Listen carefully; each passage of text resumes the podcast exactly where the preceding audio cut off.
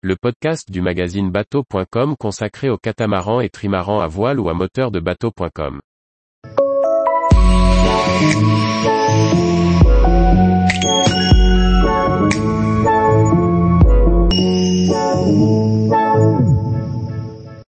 Apataki Carénage Service, un chantier familial au bout du monde. Par Julie Leveugle. Visite de l'étonnant chantier naval d'Apataki. Le lieu de travail au milieu de l'archipel des îles Tuamotu est le fruit d'une collaboration familiale et possède une histoire originale. L'équipe du chantier accueille les plaisanciers de passage en Polynésie française pour leur proposer plusieurs services, dans un environnement unique. À 380 km de Tahiti, parmi les 76 îles de l'archipel des Tuamotu, l'atoll d'Apataki présente quelques 20 km de terre et plus de 700 km de lagon. L'activité de l'atoll est concentrée au village de New Tai, approvisionné par les goélettes, où vivent quelques 450 habitants. À presque 10 000 nautiques de là, la famille Lowe a installé son chantier naval sur son motu privé. Toute la famille est réunie sur le motu depuis 1992.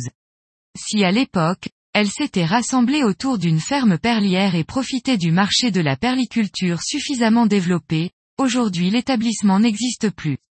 La famille qui avait été régulièrement au contact de voiliers venus visiter la ferme choisit de répondre à la demande des plaisanciers, en installant en juillet 2009 un chantier naval sur son motu.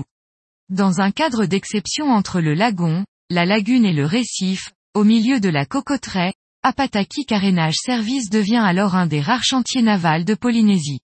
Alfred Lowe est à l'origine du projet et gérant de la SARL. Sa femme Pauline s'occupe des tâches administratives, elle effectue les réservations et la facturation des clients, gère la comptabilité. Tony, leur fils, reprend peu à peu l'affaire et a la charge des réparations et commandes techniques du chantier. Il se fait aider au quotidien d'un employé, Menti, qui complète l'équipe. Pour assurer leur autonomie et quelques rentrées d'argent pour s'approvisionner au village, les parents d'Alfred, qui vivent également sur le Motu, exercent des activités annexes, Papy produit des œufs qui alimentent les magasins des atolls alentours, du tamanou, des fruits et légumes. Mamie propose, elle, la location d'un bungalow aux plaisanciers pour lesquels les travaux à effectuer seraient tellement importants qu'ils empêcheraient la vie à bord. Ils sont aussi aidés de Nini, qui cultive le copra sur le Motu. Il est possible de rejoindre le chantier par bateau ou par voie aérienne, effectuant un vol de l'île de Tahiti à l'aérodrome d'Apataki ou celui d'Arutua, situé un peu plus à l'ouest. Venant en avion, il faudra commander un transport par bateau en suivant, directement à l'équipe du chantier. Le débarquement sur le Motu se fait par une petite estacade en bois. Sur la zone de travail, il y a régulièrement des points d'eau puisés dans le sol, pratique pour se connecter. L'alimentation électrique est possible à partir d'installations solaires, et des rallonges peuvent être tirées pour obtenir l'électricité à proximité de son bateau. Les bâtiments sont sommaires mais suffisants, plusieurs blocs sanitaires avec toilettes et douches sont présents sur l'aire de carénage. Un petit faré en bord de mer permet aux plaisanciers de bénéficier d'un coin pour s'installer, manger ou profiter du wifi du chantier. Pour obtenir de l'eau à boire, les visiteurs iront chez Pauline et profiteront de la cuve à eau de pluie de la famille. Levage le chantier lève chaque année 50 à 70 voiliers venus de tous les coins du monde, répartis à peu près équitablement entre monocoques et catamarans. Il est possible de sortir de l'eau les bateaux pesant jusqu'à 20 tonnes, monocoques de moins de 2,20 mètres de tirant d'eau et catamarans de moins de 9 mètres de large. L'équipe profite pour cela d'une rampe en béton spécialement installée sur le récif, et sa technique est pour le moins originale, après avoir déblayé le corail mort qui s'accumule en bordure de motu à l'aide d'une pelle à neige, elle descend de la rampe un chariot hydraulique à quatre essieux, conçu en Loire-Atlantique pour s'adapter aux conditions du site. C'est un tractopelle à quatre roues motrices de 75 chevaux qui dirige la remorque. Le chariot dans l'eau, l'équipe plonge ensuite avec masque et tuba pour positionner correctement le bateau sur les tampons et optimiser le calage.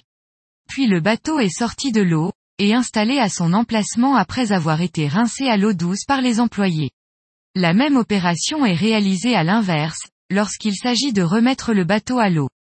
Entretien, travaux et réparation Le chantier propose aux plaisanciers la réalisation de travaux d'entretien et réparation. Peinture, stratification, traitement anti-osmose, mais aussi plomberie et mécanique sont concernés. Les plaisanciers peuvent aussi réaliser eux-mêmes leurs travaux, à terre ou au mouillage face au chantier, et faire appel à Tony pour des conseils ou du matériel et des pièces, qu'il fera alors venir de Tahiti. La position idéale du Motu, sur une nappe phréatique, permet de pouvoir utiliser l'eau douce pour tous les travaux, ce qui est loin d'être anecdotique sur le territoire. Hivernage Le chantier Apataki Carénage Service propose enfin l'hivernage et gardiennage des navires sur le Motu. La zone protégée par les cocotiers est adaptée pour le stockage en sécurité des voiliers, pour une courte ou longue durée. Les bateaux sont positionnés sur des blocs béton et béquilles, éventuellement sanglés à des blocs supplémentaires sur les côtés. Tous les jours, retrouvez l'actualité nautique sur le site bateau.com. Et n'oubliez pas de laisser 5 étoiles sur votre logiciel de podcast.